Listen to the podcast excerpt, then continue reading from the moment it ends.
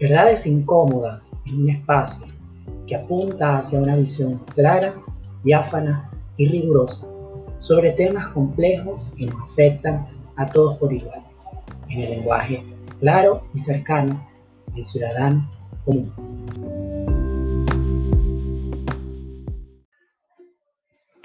Hola, gracias por escucharme, gracias por oírme, gracias por ser parte de este micromundo, de este espacio, de este, de este compartir conmigo, en entender y en escuchar verdades incómodas que a veces o no queremos escuchar, o nos negamos a escuchar, o no entendemos, o parecen que no nos queremos dar cuenta que las tenemos explícitamente enfrente y lo que necesitamos es tener cabeza y corazón suficiente para racionalizarlas y seguir adelante. Sabes, tengo, tengo días leyendo cosas sobre, sobre nuestro país, sobre nuestra escuela, y no leyendo cosas de otra gente, sino cosas mías. Eh, y de verdad, te quiero contar algo. Te quiero contar que todas las sociedades tienen una suerte de conciencia común, de una suerte de conciencia construida colectivamente, así como los seres humanos tenemos como una voz interna que a veces nos regula, que a veces nos dice, este, no te metas por ahí o dile lo que sientes. Bueno, las sociedades construyen también una suerte de Pepe Grillo interno, de voz interna. Y eso es lo que algunos autores, sociólogos, psicólogos, y luego la disciplina de la psicología social denomina el imaginario colectivo. Precisamente el imaginario colectivo es esa conciencia compartida que tenemos como pueblo. Es particularmente lo que nos ayuda a construir cultura, que nos ayuda a ayudar a, consolidar identidad y a ir formando esa cosa rara que significa ser venezolano, ¿no? Y, que bueno, así como nos pasa aquí en Venezuela y te ha pasado a ti, pasa en cualquier parte también. Y bueno, revisando y, buscando y encontrando, bueno, llegué al insight, como, como dicen los autores de la gestal, de que bueno, de que nuestra conciencia colectiva como país le tiene que deber mucho a la democracia. Y te lo pongo en contexto.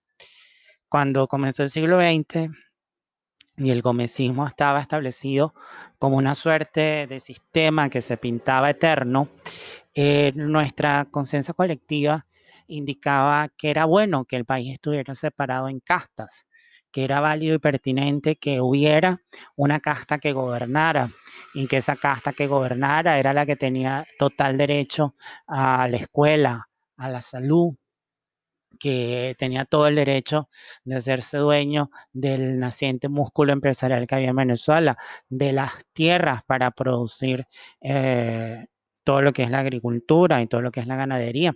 Y evidentemente plegarse a las grandes figuras y a las grandes ideas del gomecismo.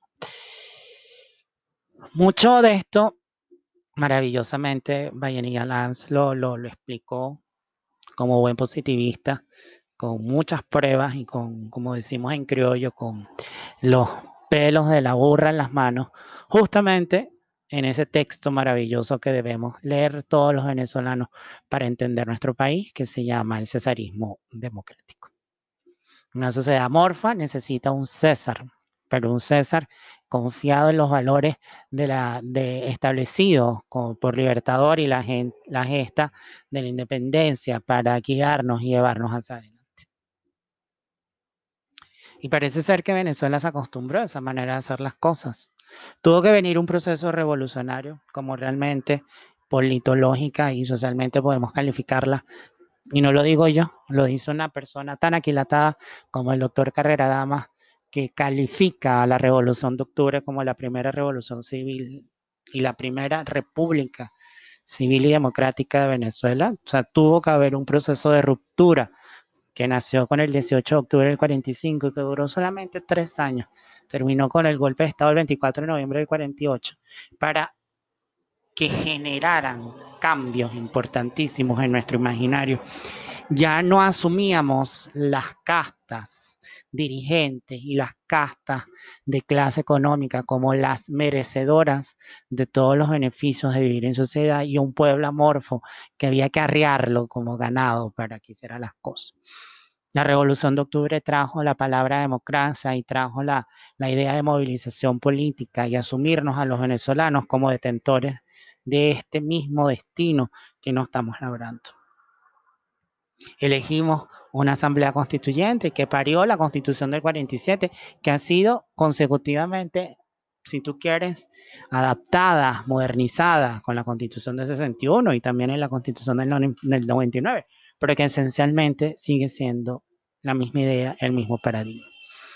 Una revolución de octubre que cayó con un golpe militar porque algo que no nos hemos quitado nunca del imaginario es la presencia de las charreteras, de las cachuchas y del hombre fuerte como doctor del destino de este país.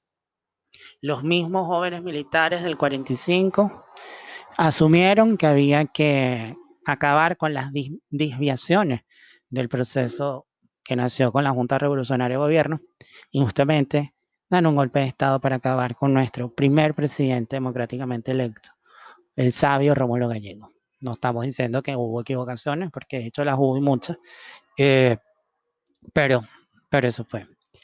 Ese ensayito democrático en el imaginario dejó un germen y ese germen se maduró así como se madura el vino, así como se madura el ron, al poder comparar lo que era la sociedad venezolana en un proceso democrático y lo que era la sociedad venezolana, sí, con mucho bien material, si tú quieres, sí, con alguna que otra carretera, sí, con algún que otro superbloque, sí, con el gobierno de la unidad nacional, pero al final de la historia, sin libertad. Y ese imaginario macerado, esa semillita que dejó la Revolución de Octubre, precisamente como el buen ron, llegó a un punto de madurez y junto con la vida de los mártires de la democracia, como Alberto Carnevali, Pinto Salinas, Leonardo Rispineda, solo por algunos emblemáticos, porque sabemos que fueron muchísimos más, y hay algunos mártires anónimos de la democracia que aún no le hemos dado su lugar en nuestro corazón y en nuestro imaginario, fue lo que permitió que un régimen militar, yo dígase bien, militar, no militarista, militar, se diera cuenta que no tenía respaldo al país y por eso es que cayó como una casa de naipes en 20 días en enero de 58 y por eso fue que tuvimos el 23 de enero. Y esa semilla macerada de la democracia que venía y que esperó 10 años para volver a, vivir, volverse a expresar, maravillosamente se desarrolló, se expresó en los mal llamados 40 años de la democracia. 40 años de una democracia civil, 40 años de un régimen civil donde los civiles eran para gobernar y vivir su vida y los militares para la defensa del país. Obviamente, aquello no fue un lecho de rosa. Pero en nuestro imaginario, aquello de la democracia ya se entendió también, que casi te puedo llegar a decir que los venezolanos tenemos un gen democrático, está en nuestra constitución como nación. Y paralelo a esto, había un modelo de escuela. El modelo de escuela del gomecismo era un modelo de escuela preservaba esa perversión de una sociedad en castas, ¿bien? donde había una suerte de escuela para dirigentes y una suerte de educación popular, eh, bien criticada, por cierto, por don Rómulo Gallegos cuando fue ministro del general López Contreras como suerte de especie de casas de beneficencias públicas.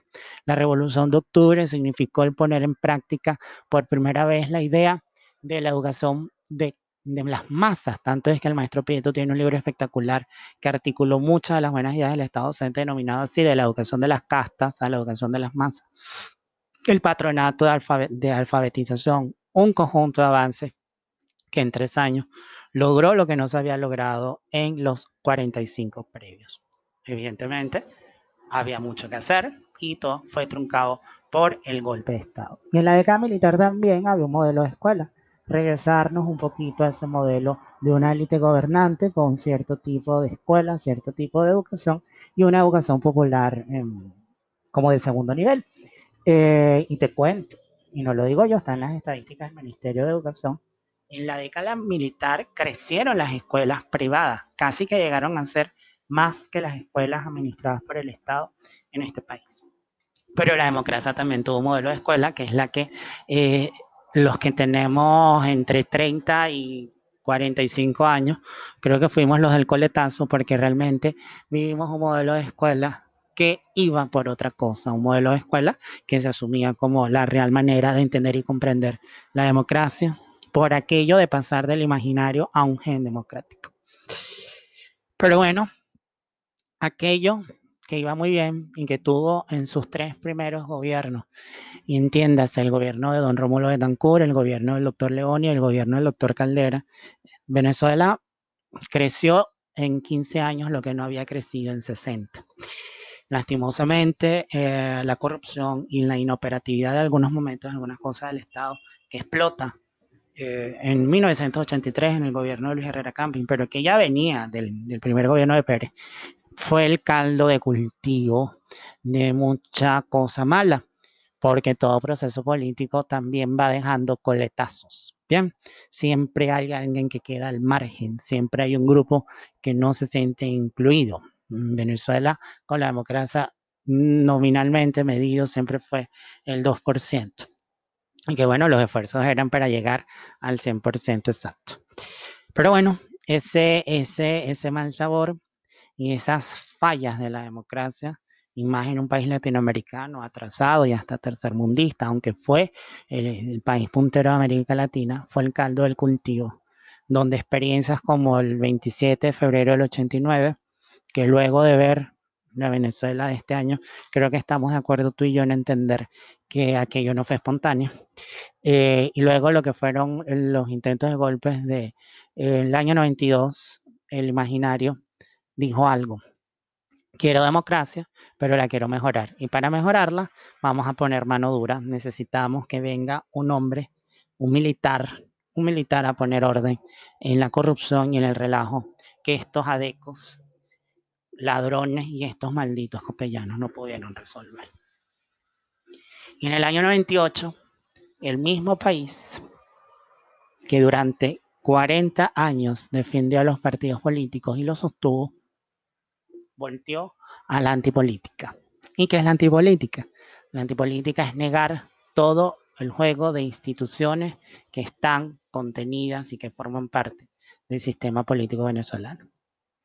Antipolítica significa acabar, pulverizar, hacer implosión a las instituciones políticas que existen. No son solo las del Estado. Y que me perdonen los abogados, y si tú eres abogado, me perdonas. No es el eguyelismo constitucionalista, no, no, no es acabar con las instituciones de poder, es acabar con las instituciones de oposición, es acabar con las instituciones de presión y hasta con los medios de comunicación. Porque precisamente tengo que acabar esa manera de entender el sistema para generar una cosa nueva. Si eres antipolítico, eres antisistema, y si eres antisistema, eres antidemocrático.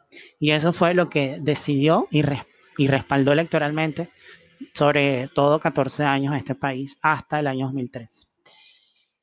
Pero pareciera que el imaginario eh, logró meterse en la cabeza esta suerte de conciencia colectiva. La necesidad entonces de que el hombre fuerte, como que no era tal solución, como que tener al militar y sobre todo al militar del 4 de febrero allá adentro, como que no era tan bueno, y fue cuando el país comenzó a despertar.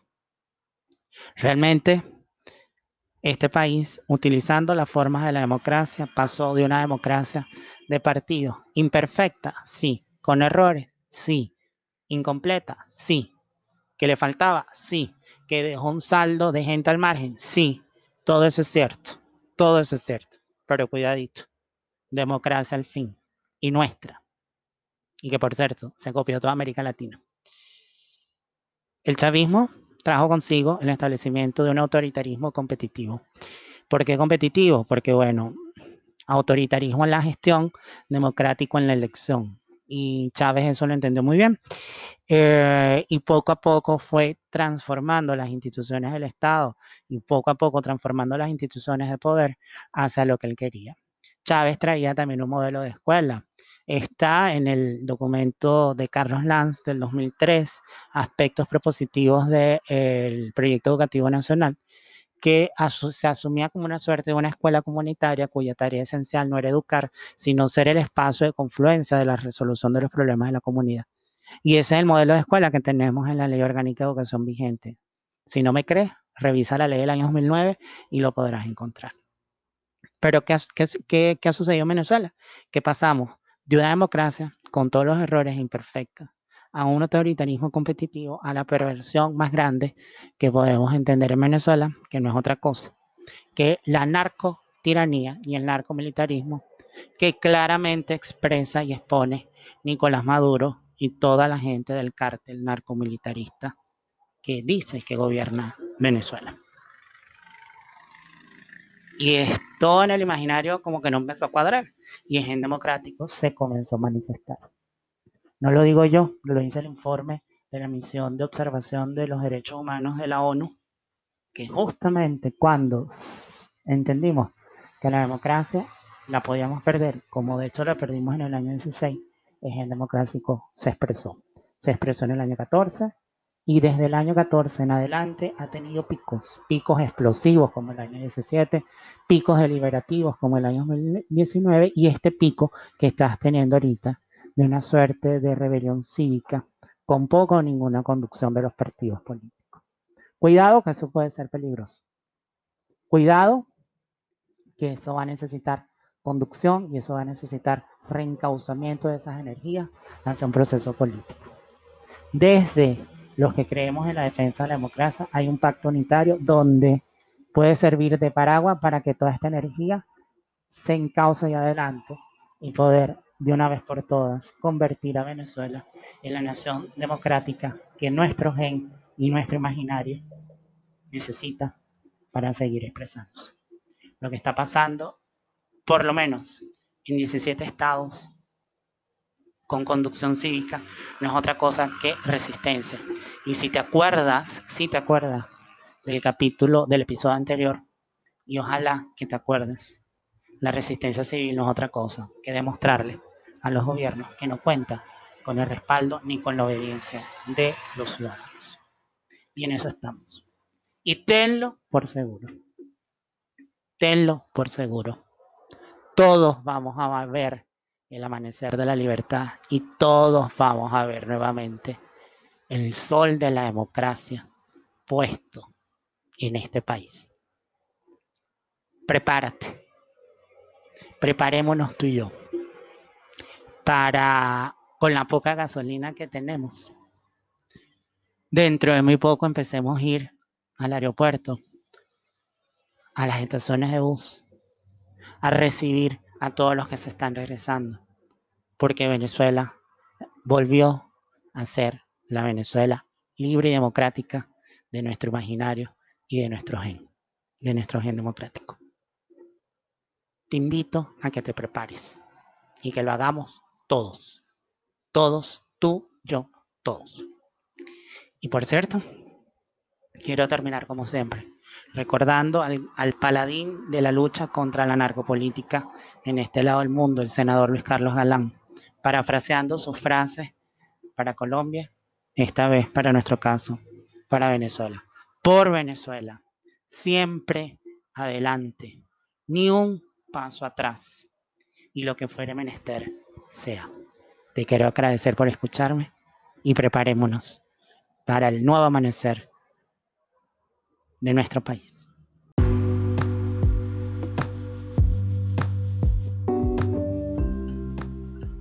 verdades incómodas espera haber generado la inquietud, reflexión y decisión por actuar en la consolidación de un camino cierto hacia la recuperación de nuestra democracia y la consolidación de una educación de calidad y libertad.